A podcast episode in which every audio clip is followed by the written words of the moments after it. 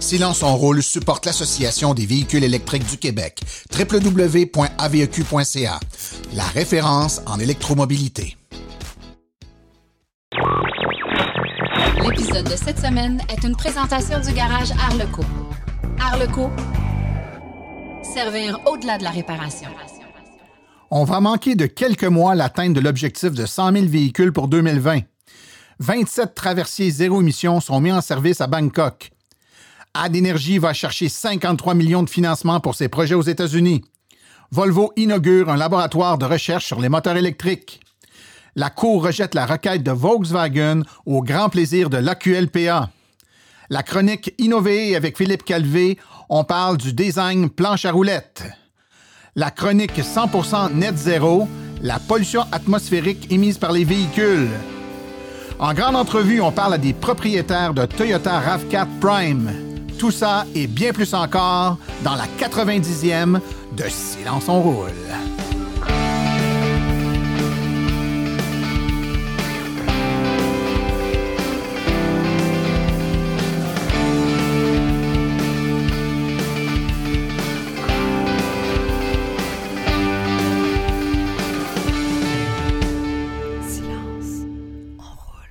Bonjour tout le monde, mon nom est Martin et c'est avec passion et plaisir que j'anime Silence on roule, le podcast dédié 100% aux voitures électriques.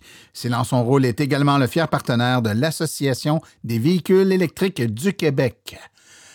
Épisode 90, on est à 10. Euh, silence, on roule de la centième. Eh bien oui. Euh, va-t-il se passer quelque chose de spécial à la centième? J'aimerais vous dire oui.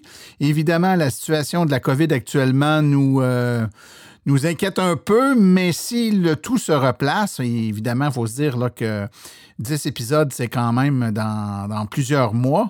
Donc, on espère que la situation va se régler. On aimerait bien faire un centième euh, sous public. Donc, euh, on pourrait faire ça dans un endroit public, euh, un pub ou quelque chose du genre, avec ben, vous, le public, qui serait invité à venir participer. On ferait ça live. Je pense que ça pourrait être quelque chose d'excitant. Donc, plein d'idées déjà qui sont en préparatif. Euh, je ne veux pas trop vous en dire pour l'instant, mais simplement vous dire que oui, on sait qu'il y a une centième qui s'en vient. Plein de choses spéciales pour le fêter. Mais évidemment, là, on prépare le tout avec le spectre euh, de la pandémie qui pourrait euh, empêcher nos élans de grandeur de s'exprimer avec toute euh, la, dimension qu'on aimerait lui donner. Ceci étant dit, ben, j'espère que vous avez eu un bon deux semaines. Nos abonnés ont pu écouter euh, la semaine dernière euh, l'épisode spécial hors série sur les statistiques du troisième trimestre. C'était très intéressant. Merci d'ailleurs à nos, nos, collègues statisticiens, M. Morissette et M. Saint-Laurent. Donc, c'était un épisode qui euh, donnait les tenants et aboutissants de vente de véhicules électriques au troisième trimestre. Et je vous cache rien en disant que, bien évidemment, comme pour le reste, la COVID a fait mal, ralentissement, ce qui fait qu'on va probablement manquer, mais de tout, euh, près, la, cible des 100 000 véhicules d'ici fin 2020. On prévoit quand même atteindre le 100 000 quelque part au tout début de 2021. Euh, mais n'eût été de cette COVID-là, on l'aurait eu, c'est pas mal certain. Aujourd'hui, on a un épisode euh, spécial où on va parler euh, du Toyota RAV4 Prime, ce véhicule qui était longuement, et quand je dis longuement, c'est en année, attendu de la part des amateurs, soit de la marque ou du type de véhicule. On a avec nous pour en parler euh, trois propriétaires qui vont nous dire ce qu'ils aiment ou aiment moins du véhicule. Vous allez voir, c'est assez honnête, c'est partagé. Il y a des bons, des moins bons côtés du véhicule, mais on va essayer de regarder ça dans, dans sa globalité dans quelques instants. Euh, je vous rappelle que la meilleure façon de nous écouter, c'est de vous abonner soit sur euh, Apple euh, Podcast, Google Podcast ou tout autre site de balado-diffusion. Si jamais vous allez sur Apple Podcast en passant, c'est très gentil. Ceux qui nous mettent un petit commentaire ou nous cotent avec le système d'étoiles, plus on est coté haut, plus on sort dans les premiers, dans les moteurs de recherche de Apple pour les gens qui cherchent des podcasts. Donc, ça aide à faire la promotion de l'émission et de l'électromobilité par la bande. Donc, merci à ceux qui l'ont fait. Ceux qui veulent également nous suggérer des thèmes ou euh, des émissions, euh, des, sujets qu'ils aimeraient voir traités dans différentes émissions, je vous invite à le faire. C'est relativement simple. Vous écrivez à martin.silenceonroule.com et puis, ben, euh, on peut évidemment, on peut pas répondre à tout, mais j'essaie autant que faire se peut de répondre aux questions qui vous intéressent. Hein. Le, le podcast est d'abord et avant tout pour vous. Alors, sans plus tarder, on s'en va tranquillement pas vite vers les actualités dans le monde de l'électromobilité.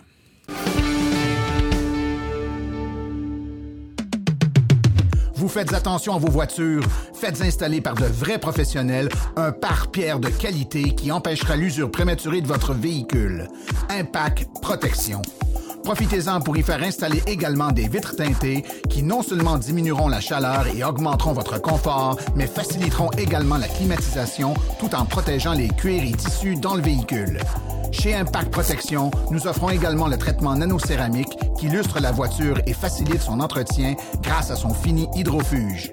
Chez Impact Protection, la qualité du service à la clientèle est non négociable. Aucune question ne restera sans réponse. Bien entendu, cela veut dire que vous récupérerez votre voiture pleinement chargée. Impact Protection, 33 à Saint-Just-du-Sud, Granby et bientôt une nouvelle succursale en Montérégie. 450-778-4270 ou sur Facebook Impact Protection. Chez Impact Protection, on protège votre investissement.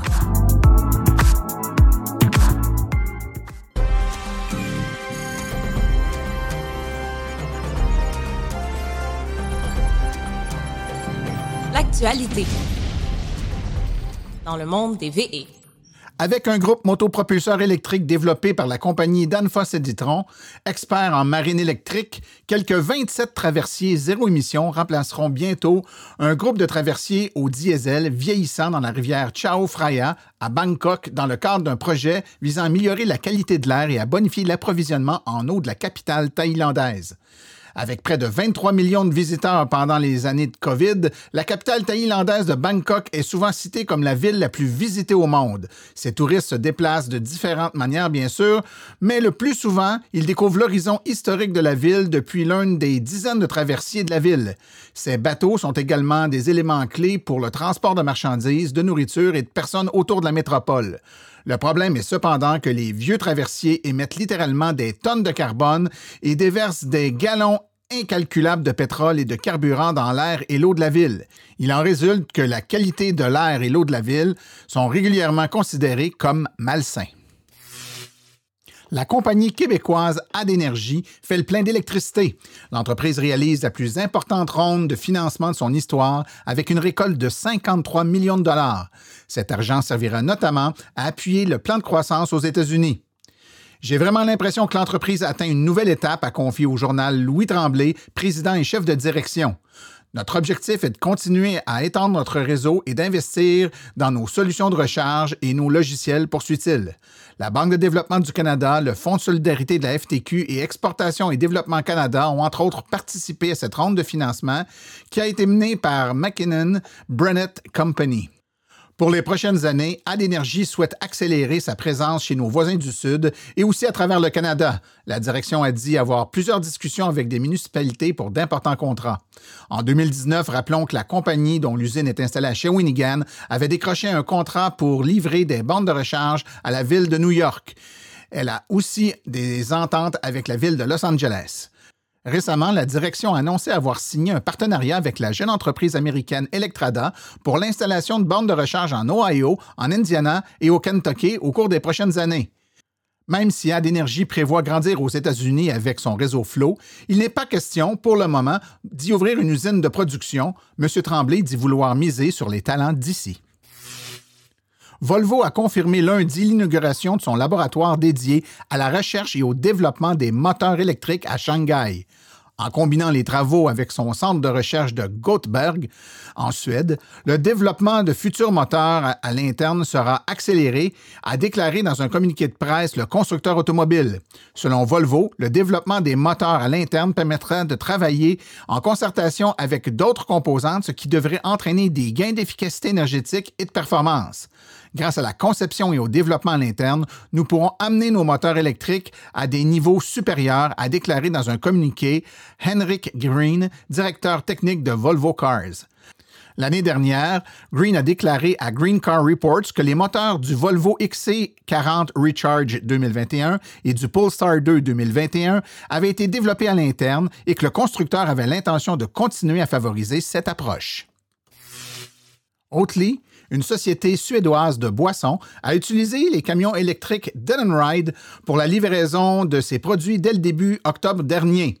Et les premiers résultats de ce partenariat ont révélé que les camions ont pu réduire l'empreinte de carbone d'Oatly de 87 les camions électriques ont été utilisés sur les itinéraires de livraison de chacun des sites de production de la compagnie et en, parcourant plus de 8500 km et en, économisant, dis-je, 10 500 kg de CO2 par rapport à sa consommation de diesel.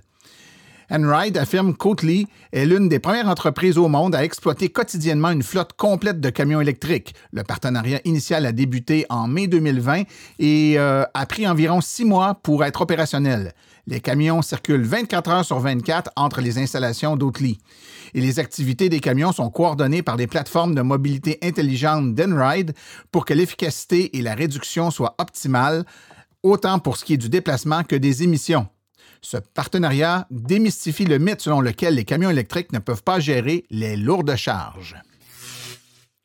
L'Association québécoise de lutte contre la pollution atmosphérique, l'AQLPA, accueille très favorablement le rejet, le 30 octobre dernier, de la requête de Volkswagen pour faire annuler l'action collective intentée par l'AQLPA en octobre 2015 et autorisée par la Cour supérieure du Québec, on s'en rappellera, en janvier 2018. Le juge Daniel Dumais de la Cour supérieure n'a pas retenu les arguments du fabricant automobile qui prétendait avoir déjà payé son dû au Canada pour le trucage des émissions polluantes de certains véhicules vendus au pays dans le sillage du scandale Dieselgate.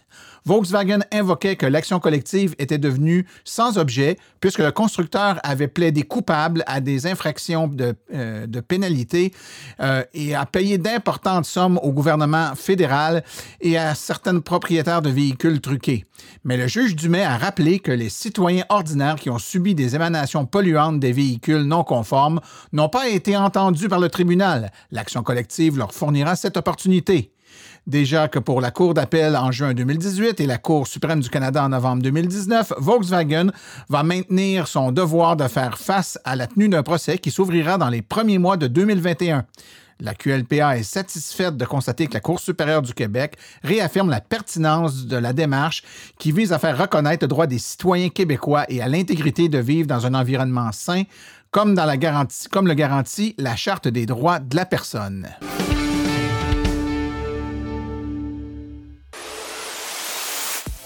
Chronique Innover avec Philippe Calvé.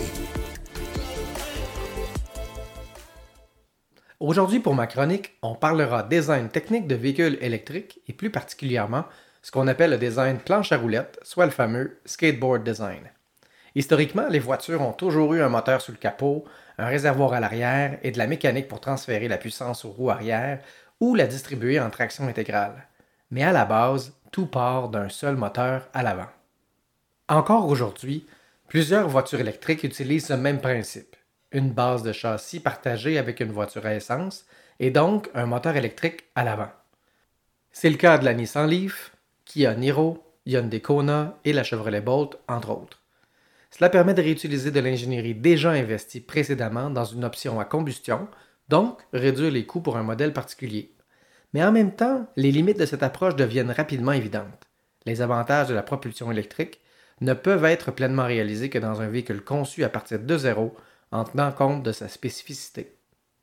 C'est en début 2002 que GM aurait été le premier à imaginer un design plat sur un véhicule concept appelé Autonomy, conçu comme un véhicule autonome fonctionnant à l'hydrogène. Le concept ultérieur de GM, le High Wire, avait un châssis de type plat conçu pour fonctionner avec des carrosseries interchangeables. Par exemple, un propriétaire aurait pu commencer avec un coupé, puis passer à une berline simplement en retirant et en remplaçant quelques boulons. Une bonne idée, mais les deux concepts n'ont jamais été opérationnels. Pour voir apparaître cette conception dans un véhicule de production, il faudra attendre en 2012 avec le modèle S de Tesla. Dans cette toute nouvelle approche, la batterie remplit complètement le bas de caisse les moteurs sont positionnés dans les essieux et l'électronique de puissance est installée à un endroit stratégique près du châssis. La batterie elle-même peut être modulaire, avec plus de cellules ajoutées aux besoins. Cela donne aux constructeurs automobiles la possibilité d'adapter la batterie aux exigences du véhicule, comme l'ajout de cellules supplémentaires pour augmenter l'autonomie ou les performances. Pour avoir une traction intégrale, on n'a qu'à y ajouter un second moteur, généralement un peu moins puissant. Les véhicules électriques à traction intégrale ne nécessitent donc pas d'arbre de transmission centrale allant de l'avant à l'arrière, comme un système de traction intégrale à essence, et la vectorisation du couple, alimentant une roue plus qu'une autre dans les courbes pour améliorer la maniabilité, est obtenue avec un logiciel plutôt qu'avec une connexion mécanique. La réponse est donc instantanée et le contrôle inégalé. Certains modèles de haute performance ont même deux moteurs indépendants à l'arrière pour maintenir la friction lors des fortes accélérations. Cet agencement donne également à la voiture un centre de gravité très bas, ce qui améliore considérablement la maniabilité et la sécurité. C'est ainsi qu'en 2013, Franz von Holthausen, le leader principal du design automobile chez Tesla, déclare à Bloomberg que l'architecture de la modèle S était vraiment similaire à une planche à roulettes et que tout ce qui se trouve au-dessus devient donc un espace de possibilités. Le skateboard design tel qu'on le connaît aujourd'hui était né. On se rappellera aussi que la prochaine génération de batteries de Tesla, à venir dans 2-3 ans, rendra le pack structurel, une innovation de plus dans l'innovation. En effet, tout ça laisse aussi beaucoup d'espace de chargement, dont un coffre avant, communément appelé Frank, dans l'espace laissé vacant par le moteur sous le capot. Ford l'a même publicisé en début d'année, rempli de glace, en tant que cooler à boisson ultra portable ou encore contenant des ailes de poulet. Avis euh, aux fans du Super Bowl. Cela dit, plusieurs autres constructeurs automobiles repensent aujourd'hui les plateformes sur cet arrangement qui incorpore l'ensemble du groupe motopropulseur électrique, batterie, moteur et électronique de puissance pour partager les coûts de développement entre différents modèles. Un exemple connu est la nouvelle plateforme MEB, faisant partie d'une stratégie de Volkswagen pour démarrer la mise à jour de plus de 300 modèles de véhicules électriques à batterie d'ici 2030. Les modèles les plus récents qui l'utilisent sont la ID3, une berline à ion disponible dès maintenant en Europe, ainsi que la ID4, un petit VUS de la taille du Tiguan qui sera disponible au Canada l'été prochain. En novembre 2018, deux plateformes MEB devaient être développées, l'une pour les véhicules de tourisme et l'autre pour les automobiles utilitaires qui accueillent des marchandises plus lourdes. Volkswagen a également déclaré que la plateforme serait disponible pour l'approvisionnement des fabricants concurrents. C'est donc ainsi que Ford a conclu un partenariat stratégique avec eux et prévoit construire des voitures européennes utilisant la plateforme MEB d'ici 2023. L'une d'entre elles ressemble étrangement à la Mustang Mach-E. Dans d'autres cas, ce sont des joueurs plus imposants qui viennent s'associer à des entreprises émergentes. C'est le cas de GM et Amazon, qui ont, de leur côté, misé sur une association avec Rivian, le jeune fabricant de camions et VUS électriques. Honda et GM prévoient aussi de se partager la nouvelle plateforme et la nouvelle batterie Ultium de GM, adaptée aux spécifications de chaque entreprise, ce qui aidera à répartir les frais généraux et à réduire les coûts. Encore une fois, le développement des véhicules électriques apporte une nouvelle façon de voir un produit faisant partie de notre quotidien depuis des décennies et qui n'avait pas nécessairement subi d'innovation majeure. Aujourd'hui utilisées en production, ces plateformes skateboard offrent une conception modulaire à des coûts inférieurs. Avec leurs composants montés à plat, elles offrent aussi beaucoup plus d'espace pour les passagers et le cargo. Ce sont peut-être des acteurs relativement petits dans l'industrie automobile à l'heure actuelle, mais ils seront certainement très présents dans les années à venir.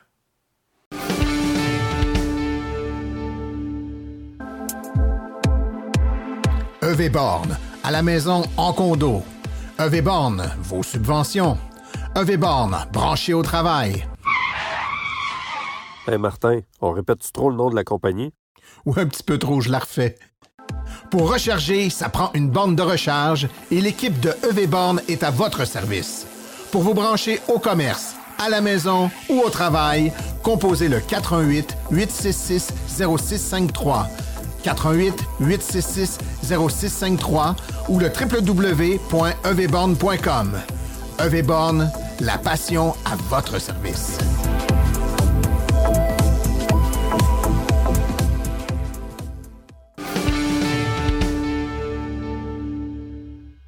Un véhicule pour lequel on a eu beaucoup de demandes dans les dernières semaines, derniers mois, c'est euh, le Toyota RAV4 Prime.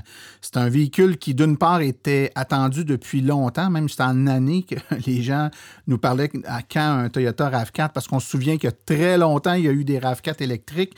Certains en avaient même euh, importé des États-Unis, ici au Québec. Mais on voulait avoir la nouvelle mouture du Toyota RAV4 et depuis euh, quelques temps, on a le Toyota euh, RAV4 Prime et on a la chance d'avoir avec nous trois personnes pour en parler, des propriétaires. Premièrement, euh, Guillaume Lapointe-Lupien. Bonjour Guillaume. Bonsoir. Combien ça fait de temps que tu as, ton, que ton véhicule, toi? Tu l'as depuis le mois d'août, je pense, hein? Oui, je l'ai eu à la fin août, donc il y a deux mois. Excellent. On a aussi Frédéric Fife. Bonjour Frédéric. Bonjour. Toi, ça fait deux mois que tu as ton véhicule. Exactement. Parfait. Et finalement, on a Pacom Alain. Bonjour Pacom. Salut. Et toi, tu as ton RAV4 depuis? Euh, à, peu, près pareil, je pense fin août aussi. Donc, vous les avez tout eu là, fin de l'été, euh, au moment pas, ou pas tellement longtemps après la sortie. Euh, je vais commencer avec Guillaume. Je vais te poser une première question. Est-ce que c'est, premièrement, est-ce que c'est le premier véhicule branchable que tu as, toi? Oui, absolument. Donc, tu avais une voiture à essence avant. Et quel est le critère, qui, qu'est-ce qui a fait que tu t'es dirigé vers ce véhicule-là?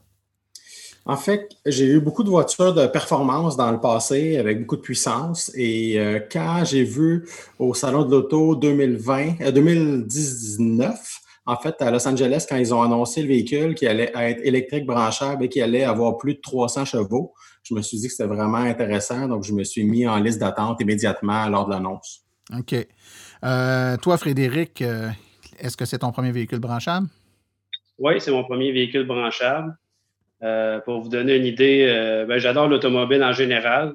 ils ont toute leur place sur le marché. Pour vous donner une idée, j'ai changé ma Mustang, j'ai été manuel pour le RAV4 Prime. OK. effectivement. J'avais même pas prévu d'avoir un véhicule électrique, même branchable. Je l'ai vu au Salon de l'Auto en janvier dernier à Montréal. Puis je me suis dit, wow, c'est un véhicule idéal pour la famille. Puis euh, je, suis tombé sous le charme. J'ai fait un dépôt le lendemain euh, dans un concessionnaire Toyota. Puis j'ai eu l'appel euh, au mois d'août. Puis j'ai je suis allé de l'avant dans, la transaction. Excellent. Et par contre, toi, de ton côté, première, première voiture branchable? Oui, exact. exact. Première voiture branchable. J'avais déjà eu l'occasion de faire un test des trois des trois Tesla qui étaient sortis à l'époque, sauf la Y. Puis quelques, quelques, quelques kilomètres avec, mais j'étais pas encore tout à fait prêt de passer à du tout électrique. Euh, qu'on pourra en reparler un peu plus tard, j'imagine. Oui, oui, tout à fait. Bah, puis c'est ce qui est intéressant, je trouve, parce que souvent à l'émission, on parle de voitures 100% euh, électriques. On parle aussi d'hybrides branchables, bien sûr, mais je te dirais que le, volume euh, des sujets dans lesquels on, traite, c'est plus du 100% électrique. Puis ce qui est intéressant avec l'hybride branchable, c'est que contrairement au, tout électrique, où maintenant, quand je fais des interviews, les gens, c'est leur deuxième, des fois même leur troisième voiture électrique. Là, c'est des, souvent, c'est des nouvelles personnes qui font le saut vers l'hybride branchable. C'est un premier pas dans, dans la direction de, du véhicule électrique puis c'est des véhicules qui ont de toute façon des particularités euh, bien propres pour lesquelles euh, il est tout à fait pertinent d'aller vers euh, une, voiture hybride branchable. Guillaume, pour nous situer un peu, là, pour les gens qui connaissent un peu moins cette voiture-là, dont on sait donc intuitivement un RAV4 ce que ça a l'air, mais en termes de caractéristiques, c'est un hybride branchable, donc on a une certaine autonomie électrique. On parle de quoi comme autonomie tout électrique avant de, rouler avec le moteur à essence? Si je me trompe pas, Toyota l'annonce au Canada comme ayant 68 ou 69 km d'autonomie électrique. Euh, à date, évidemment, c'était des conditions peut-être optimales parce que c'était l'automne, donc il n'y avait pas nécessairement des grands besoins de climatisation ni des grands besoins de chauffage. Euh, j'ai été capable de régulièrement, sans faire immensément attention, de rouler 80 à 85 km d'autonomie électrique. Je sais qu'il y a des gens qui ont fait des essais plus minutieux, qui se sont rendus à tout près de 100, euh, dans des conditions vraiment parfaites. Donc ça, c'est mon expérience à moi. Par contre, là, depuis quelques jours, je vois que le froid a commencé un peu ici dans la région de Montréal. On a commencé à utiliser le chauffage et à, première vue, ça semble impacter relativement beaucoup l'autonomie. Oui, c'est le cas. Puis, je te, rassure, c'est le cas avec euh, pas mal tous les véhicules électriques, là, où on, va aller dans les gros froids de l'hiver, souvent perdre, euh, je dirais, pas loin de 40% de l'autonomie électrique par des, froids de moins 25, moins 30. évidemment, il fait, la moyenne des journées de l'hiver, il fait moins froid que ça, mais ces journées-là, c'est assez monumental. Euh, puis ce qui est intéressant aussi, c'est que tu nous confirmes que, et ça, c'est relativement nouveau dans la voiture électrique, les autonomies en annoncé, je te dirais, il y a 8 ans, 7 ans, 6 ans, étaient toujours très généreuses. On réussit à peu près jamais à le faire, alors que depuis quelques années, les autonomies annoncées, on va faire plus dans des bonnes conditions, puis moins dans des moins bonnes conditions, mais l'autonomie annoncée est assez, je te dirais, euh, euh, euh, mitoyenne de ce qu'on peut, qu'on peut faire. Donc, qui annonce aux alentours de 69 km, puis tu dis, ben, dans des conditions d'été ou en tout cas d'automne pas trop froid, je réussis à en faire facilement plus. Vous autres, est-ce que c'est pareil? Frédéric, réussis-tu à faire plus toi aussi que le 69 annoncé? Jusqu'à maintenant, je, me situe toujours entre 70 et 80 km. Euh, mais comme a dit, euh, je crois c'est Guillaume, euh, on, on, était dans, des conditions optimales. Évidemment, je m'attends à ce que ça diminue cet, cet hiver, mais j'ai remarqué aussi le compteur, l'autonomie annoncée dans le tableau de bord est vraiment très précis au kilomètre près. fait que c'est ça. C'est vraiment entre 70 et 80 jusqu'à maintenant, ça, ça, tourne vraiment autour de ça. OK. par contre, toi, de ton côté, est-ce que cette autonomie-là, tout électrique, c'était quelque chose qui pour toi était était important. C'est-à-dire qu'il y a, y, a deux, y a comme deux types de gens qui ont des voitures hybrides branchantes. Il y en a pour qui euh, c'est plus ou moins important le nombre de kilomètres tout électrique parce que de toute façon, elle est hybride, donc on va pouvoir aller la distance qu'on veut. Et il y en a d'autres qui espèrent pouvoir faire, par exemple, leur semaine au complet juste à l'électricité. Puis leur plus longue ride la fin de semaine, là, on va embarquer l'essence. T'es dans, dans, quel, es dans quel clan, toi? Ben, j'ai une petite maladie mentale. Ah oui, un autre. Vas-y, J'ai une petite maladie mentale. J'ai eu une, une Prius euh, hybride normale. Là, euh, puis là, j'essayais tout le temps d'accélérer pour être sur le mode électrique, pour être économique au maximum. C'est comme un jeu pour moi. Euh, oui, c'était important pour moi d'avoir assez d'autonomie électrique. Puis dans mon dans, dans ma vie quotidienne, ben, je fais beaucoup de, de voyages pour le ben, de voyagement pour le travail, pour pour aller rencontrer des clients, tout ça. Puis pour moi, c'était le fun de pouvoir aller jusqu'à chez un client en électrique ou partiellement électrique euh, en hybride. Euh, puis en, bah, au pire des cas, après, on reste en hybride, là, c'est ce que je voulais dire. On est, on est à du 6 litres sur autoroute, fait que ça reste un, un très très bon véhicule économique, mais c'est le fun de, de, de, de, pouvoir un peu battre euh, ce genre de choses. Frédéric, tu avais quelque chose à dire sur ce sujet-là? Euh, ben, pour répondre à la question, l'autonomie était quand même euh, importante pour moi parce que tant qu'à faire le saut vers un véhicule partiellement électrique, je voulais une autonomie respectable. Mes besoins étant de maximum 60 km par jour. Alors, je savais que je ferais à peu près ça, peut-être un peu moins en hiver, fait que c'est important pour moi. Fait que euh, c'est ça. Je serais pas, j'aurais pas été avec, par exemple, un Outlander avec 30 km, j'aurais pas été prêt à faire le saut pour aussi peu. Mais à partir de 68, 70, ça commence à être intéressant pour moi. OK. J'ai une autre question pour, euh, pour vous en lien avec ça. Euh, vous avez tous eu d'autres véhicules avant, même s'ils n'étaient pas électriques. Dans ton cas, Frédéric, euh, tu as fait un, changement assez drastique, mais quand même, même quand le changement n'est pas aussi drastique, sans faire une comparaison sur tous les points de vue, vous avez maintenant votre véhicule depuis quelques mois. Qu'est-ce, qui caractérise la conduite de ce véhicule-là? si vous voulez en parler à quelqu'un qui ne l'a jamais essayé puis vous voulez lui donner une idée, qu'est-ce qui caractérise la conduite d'un RAV4? Je vais commencer avec toi, Guillaume. Euh, moi, je ne vais pas être aussi enthousiaste, malheureusement, dans ma réponse. Euh, moi, je trouve que c'est un achat euh, de tête, un, VUS comme un Toyota RAV4 Prime et non pas un achat de cœur. Donc, au niveau de la conduite, euh, on apprécie quand même le, positivement, on apprécie le silence de roulement, la douceur aussi, évidemment, quand on est en mode électrique, il n'y a pas de changement de vitesse et bon, le moteur, c'est la livraison de la puissance, c'est très doux. Quand on est en mode essence, euh, c'est très désagréable à accélérer vivement. La CVT, le moteur est rugueux. Euh, donc, il n'y a aucun espèce de plaisir à essayer d'avoir une conduite sportive avec ce véhicule-là.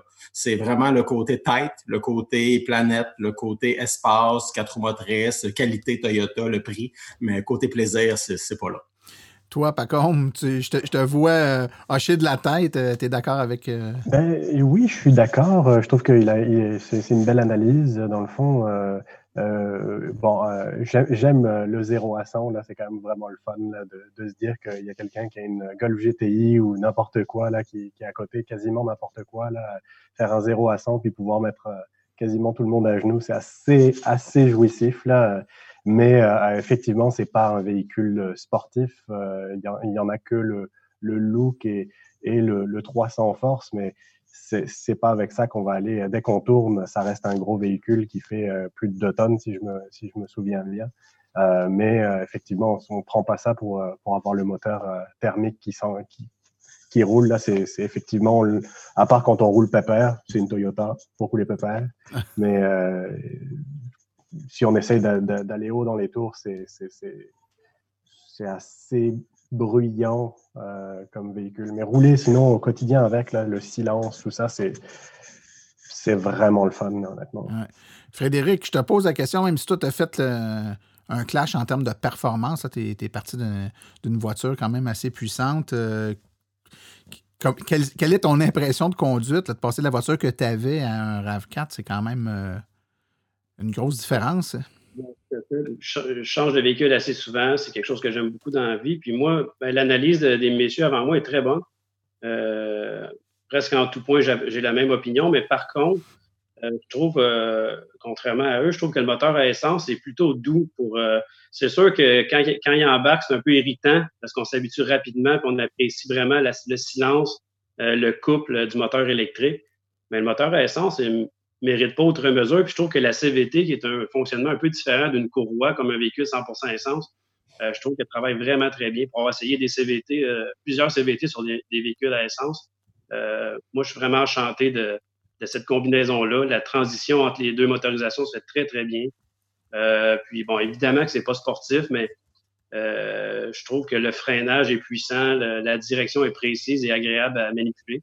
Il y a aussi une bonne différence quand on met en mode sport. Je trouve qu'il y a une bonne fermeté dans la direction. Euh, fait que c'est sûr, je m'amuse pas à prendre des courbes rapidement avec ça, mais ça répond très bien. C'est très, très coupleux, très puissant. Puis, bon, c'est sûr que c'est pas le même trip, entre guillemets, que le véhicule que j'avais avant, mais c'est un, c'est aussi tripant, mais différemment. Ouais.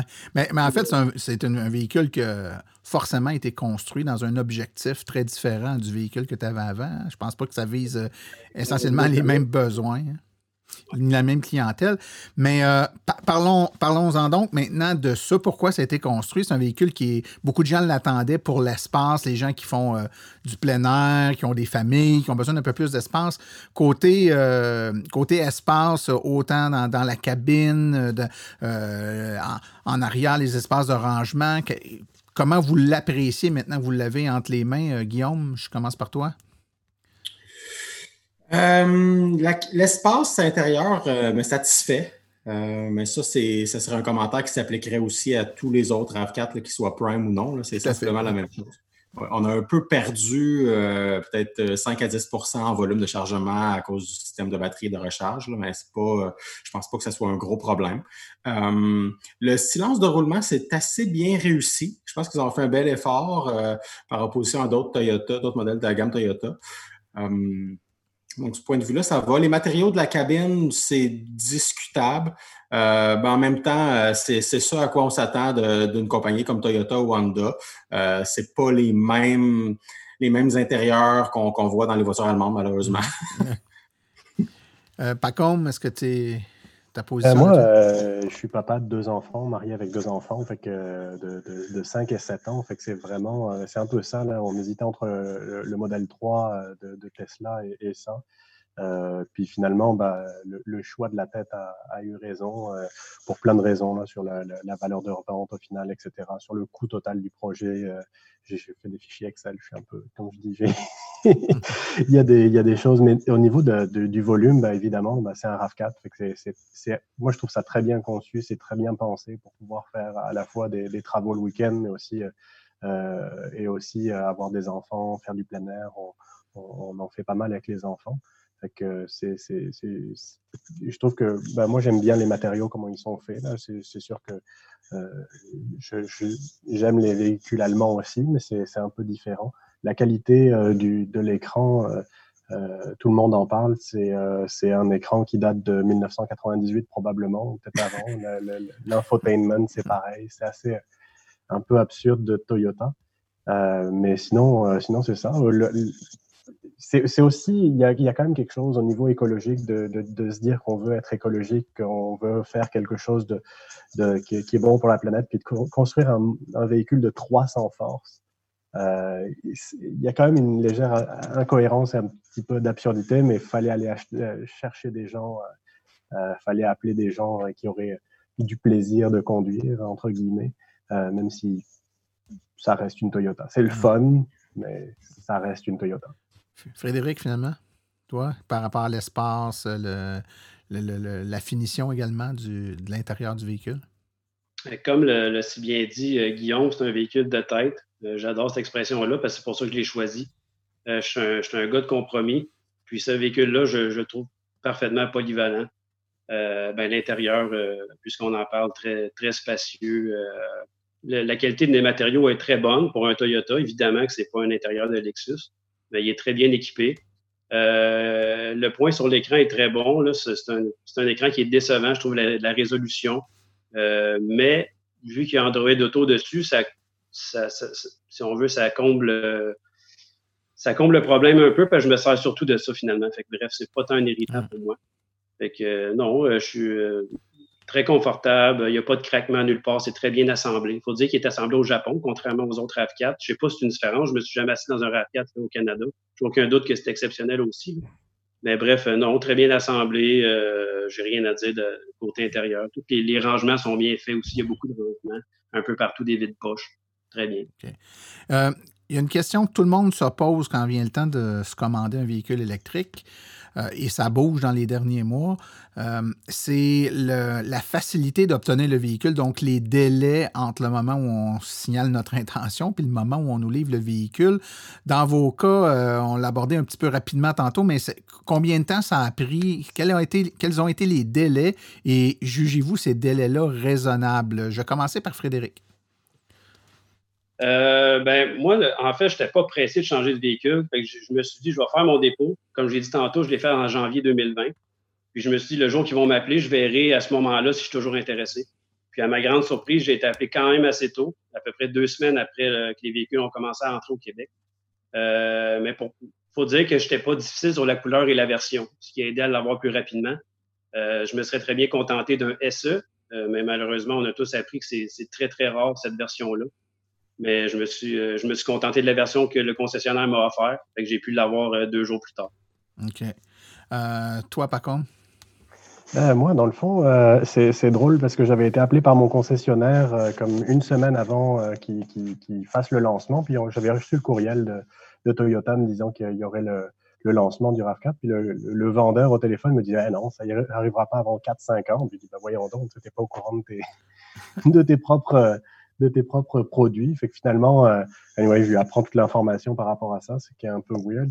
Euh, je lui dis, ben, je suis vraiment intéressé. J'envoie un courriel le, lendemain de la présentation à mon concessionnaire en disant, je suis intéressé par le RAV4 Prime. Il ne me donne pas nécessairement vraiment des nouvelles.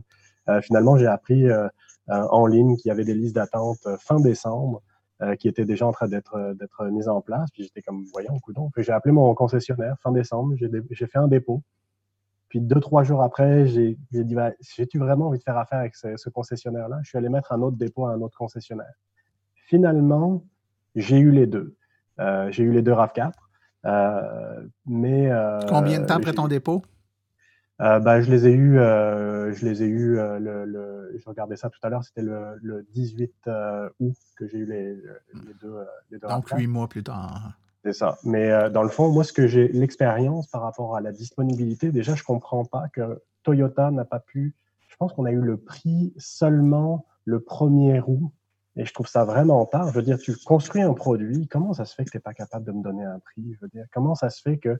Puis là, c'était comme premier août, ben là, tu vas avoir ton véhicule, ton véhicule arrive la semaine prochaine, il faut que tu signes, il faut, que tu, faut que tu fasses le prêt, il faut que tu fasses ça. Le taux d'intérêt s'étend. Ben voyons donc, ou donc, on peut-tu avoir de l'information un peu avant? On est en 2020, ils sont capables. de dire, les, les véhicules étaient sur le bateau, ils devaient quand même savoir quel prix ils allaient nous donner. Hein. Fait que c'est le genre de choses qui m'ont un peu euh, agacé dans cette expérience, c'est de ne pas avoir l'information à portée de main. Euh, on avait tous les détails techniques, mais pas, pas sur euh, le prix, les subventions, des choses comme ça. est-ce que ton expérience a ressemblé à ça toi aussi? Euh, mon expérience ressemble à ça. Mon cas est légèrement différent parce que je crois que j'ai été le ou un des premiers à donner un dépôt, dans le fond, ici au Québec, compte tenu que c'était au moment où ils ont fait l'annonce du véhicule au Salon de, au salon de de Los Angeles en novembre dernier. Donc, euh, à ce moment-là, on, avait vraiment, vraiment, vraiment, mais aucune idée là, de quoi aurait l'air le produit, quand est-ce qu'il serait disponible, combien il coûterait. C'était vraiment, en, bon anglais, un shot in the dark à l'époque, en nous. Euh, par contre, euh, j'ai eu la chance, euh, en étant le ou un des premiers, j'ai eu la chance d'avoir le premier choix de, l'allocation du concessionnaire, la première allocation du concessionnaire en question en août dernier. Donc, quand ils ont reçu la liste en juillet des 10 véhicules qu'ils obtiendraient, j'ai pu avoir le premier choix sur lequel je voulais dans la liste de 10. Et dans mon cas, ça a été assez avantageux parce que j'ai été chanceux, j'ai réussi à avoir le modèle d'entrée de gamme SE moins coûteux, qui est presque impossible à avoir parce que heureusement, dans la liste de 10 du concessionnaire, il y avait un SE et 9 XSE. Donc, ça a bien tourné pour moi, compte tenu que c'est le SE que je visais dès le début. C'est une licorne, ça, ça n'existe pas, j'en ai pas vu. Ça n'existe pas des SE. Non, j'en ai, ai, jamais croisé d'autres sur la route encore depuis deux mois. Euh, Messieurs, comme euh, dernière question, parce que le temps file très vite, euh, je comprends que votre expérience est. J'aurais aimé qu'on parle de conduite hivernale, mais au moment d'enregistrer l'émission, on est au mois d'octobre, puis c'est à peine s'est tombé quelques flocons fondants dans, les derniers jours. On ne pourra pas parler de la conduite hivernale, mais quand même, avec le peu d'expérience que vous avez avec le véhicule à venir jusqu'à présent, est-ce que si c'était à refaire, est-ce que vous referiez le même achat, Guillaume? Euh, moi, ma, conjointe a une Tesla Model 3. Euh, donc, je compare souvent les deux. On a roulé beaucoup cet été avec la Model 3, tour de la Gaspésie, etc. Donc, j'ai quand même pas mal d'expérience au volant de la Tesla. Et c'est pas clair pour moi si je, si je ferais le même choix parce que euh, du côté cœur, on a parlé beaucoup du côté tête, mais du côté cœur, c'est beaucoup plus plaisant de se promener dans la Tesla Model 3 que dans le RAV4. Et il y a pas. Puis moi, une journée, je prends une, le lendemain, je prends l'autre. Donc, je compare les deux très fréquemment. Colin, euh, c'est évident que je préfère l'autre d'un côté cœur.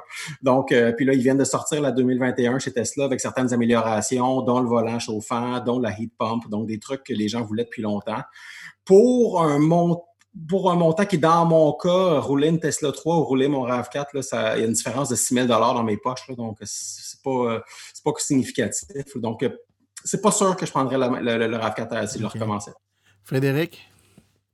Euh, moi, je, je reprendrais le, RAV4 demain matin. Je suis entièrement enchanté de ce véhicule-là. Euh, j'ai aucun doute qu'il va avoir une valeur de revente exceptionnelle, puis euh, d'avoir bénéficié de 13 000 de subvention pour un véhicule branchable.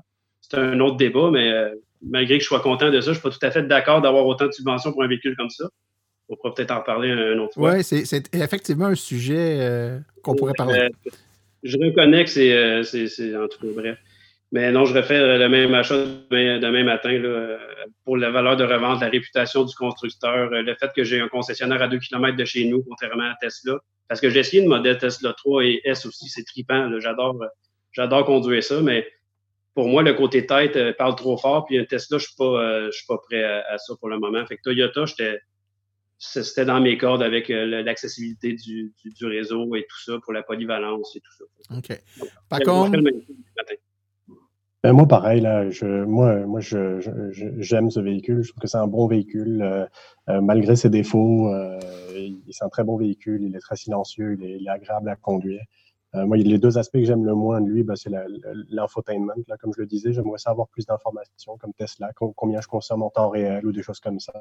Puis l'application qui, pareil, qui est qui sert pas à grand chose euh, pour démarrer le véhicule, tout ça, on se demande à quoi ils ont pensé, mais peut-être que ça va changer, peut-être qu'il y aura des mises à jour.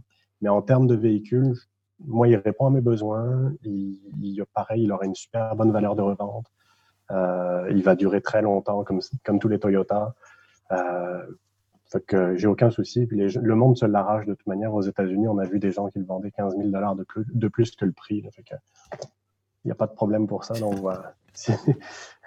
on va le garder. Il est vraiment, ben, écoutez, c'était bien gentil à vous, messieurs, de nous partager euh, votre expérience avec le véhicule. Donc, Guillaume Lapointe-Lupien, Frédéric Fife et Pacôme Alain, merci beaucoup pour votre présence au podcast aujourd'hui. Merci pour l'invitation. Merci pour l'invitation. Merci, ça me fait plaisir. Au revoir.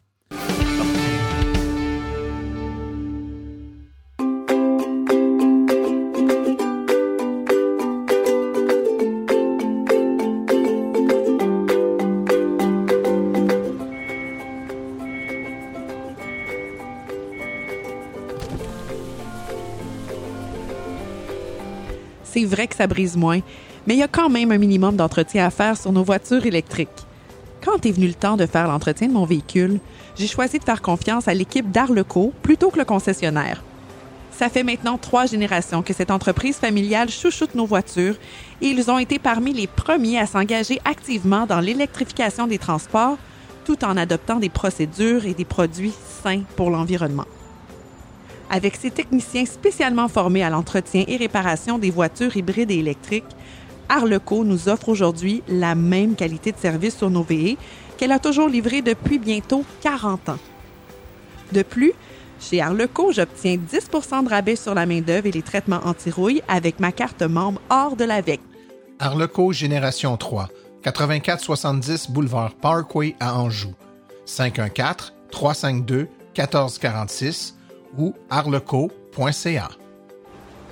Arleco, servir au-delà de la réparation.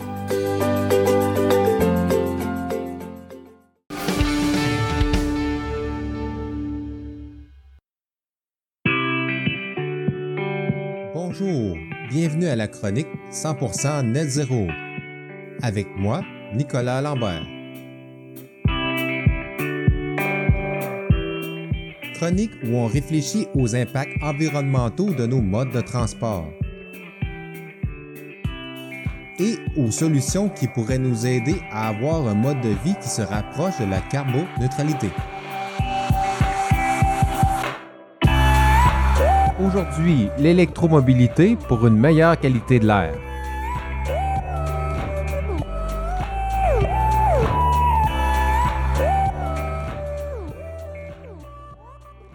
Pendant le confinement du printemps 2020, il y a beaucoup de gens qui ont remarqué que l'air dans les villes était différent. Que ce soit au niveau de l'odeur ou juste visuellement, on sentait que l'air était plus pur, plus frais. On le sait tous, ça c'était dû au fait qu'il y avait beaucoup moins de voitures sur nos routes. Ces voitures qui en temps normal émettaient toutes sortes de polluants étaient maintenant confinées dans leur garage. Parce qu'une voiture à essence qui fonctionne, ça fait pas juste dégager du CO2, ça dégage aussi toute une panoplie de molécules dans l'air, entre autres du dioxyde de soufre, de l'azote ou même des microparticules. C'est vrai pour les voitures à essence, mais c'est aussi vrai pour tout ce qui fonctionne à l'essence, particulièrement ce qui fonctionne avec un moteur deux temps. Je parle ici de tondeuses, coupe-bordure, tout ce genre d'appareils émettent une quantité phénoménale de microparticules et autres polluants. Et quand ces polluants s'accumulent dans l'air, on a un problème de smog. Ce problème touche particulièrement les grandes villes en Occident, mais aussi dans des pays comme la Chine où la qualité de l'air est très mauvaise. À certains endroits, il est même difficile de circuler à l'extérieur, soit pour faire du, du, sport ou simplement pour marcher, sans sentir que cette pollution nous rentre par les narines. Plus près de chez nous, Santé Canada estime qu'il y a presque 15 000 morts prématurées qui sont causées par une mauvaise qualité de l'air au Canada. Il y a énormément d'études qui sont faites à ce sujet. Évidemment, une mauvaise qualité de l'air peut amener des problèmes respiratoires comme l'asthme et l'allergie, mais peut aussi avoir d'autres effets sur la santé comme des problèmes cardiaques et de l'hypertension. Il y a même des études qui ont remarqué que les endroits où la qualité de l'air était très mauvaise les enfants dans les écoles avaient tendance à moins bien réussir en classe. On connaît assez mal le mécanisme qui fait en sorte qu'une mauvaise qualité de l'air entraîne des problèmes cognitifs chez les enfants. Mais c'est une chose qu'on doit encore étudier pour mieux comprendre. Il y a même l'Université de Toronto qui recommande aux écoles d'avoir le débarcadère des voitures et le parc pour enfants le plus éloigné possible, afin de faire en sorte que lorsque les enfants jouent, ne soient pas à proximité de sources d'une mauvaise qualité de l'air. Mais déjà, j'entends certains dire Ah, moi, je vis pas dans une grande ville. C'est un endroit où la qualité de l'air est excellente. En fait, ça, c'est une illusion. Même si on est dans un petit village où l'air est bon et l'air est frais, aussitôt qu'on se retrouve à proximité d'une voiture, la qualité de l'air de façon locale est grandement affectée. Pour vous en convaincre, je vous invite à aller voir le documentaire Something in the Air ou en français Quelque chose dans l'air, qui est disponible gratuitement sur le site téléquébec.tv. Donc, dans ce documentaire, on retrouve des chercheurs qui se promènent à plein d'endroits avec des appareils qui sont capables de mesurer la qualité de l'air en temps réel. Ils ont remarqué qu'aussitôt qu'on se retrouverait à proximité d'une route, les données sur l'appareil augmentaient de façon drastique. L'électromobilité pourrait être une façon hyper efficace pour régler ce problème. C'est la principale raison pour laquelle un pays comme la Chine embarque à pleine vitesse vers l'électromobilité. En effet, les voitures électriques n'ont pas de pot d'échappement, donc une grande partie des polluants est éliminée à la source. Mais les voitures électriques permettent aussi de diminuer l'émanation de microparticules qui arrivent lors du freinage. Parce qu'à chaque fois qu'on freine, les plaquettes de frein vont émettre une certaine quantité de microparticules. Évidemment, les voitures électriques ont aussi besoin de freiner, mais la majorité d'entre eux utilisent un freinage électromagnétique pour recharger leur batterie. Donc, leur plaquette de frein est très peu utilisée. Il y a donc moins de microparticules qui émanent de la voiture. Mais il y a une autre aussi sorte de pollution qui est très présente lorsqu'on parle de véhicules à essence. C'est la pollution par le bruit. Vous l'avez sans doute remarqué, les voitures électriques sont beaucoup moins bruyantes que les voitures à essence. Donc, imaginez-vous une ville qui serait remplie de voitures électriques. Les bruits ambiants seraient grandement diminués. Et c'est pas juste les voitures. Tout ce qui est moteur à deux temps, on le sait, ça fait énormément de bruit. Si tout ça était électrique, imaginez-vous comment ça serait paisible. Les effets du bruit sur la santé sont encore méconnus. Mais on parle de perte de sommeil, de stress ou juste une détérioration de la qualité de vie. Raison de plus pour adopter un mode de vie 100% électrique. Je vous laisse sur ces réflexions. D'ici là, je vais aller prendre une bonne marche à l'extérieur pour respirer l'air frais. J'espère que vous allez faire la même chose.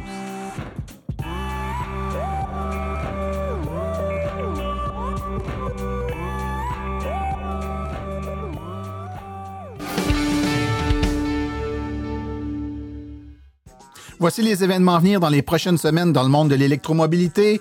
La conférence An Electric Car Is It For You, c'est le 7 novembre à 14h à la bibliothèque de Dorval, au 1401 chemin du bord du lac. Conférencier sera Simon-Pierre Rioux.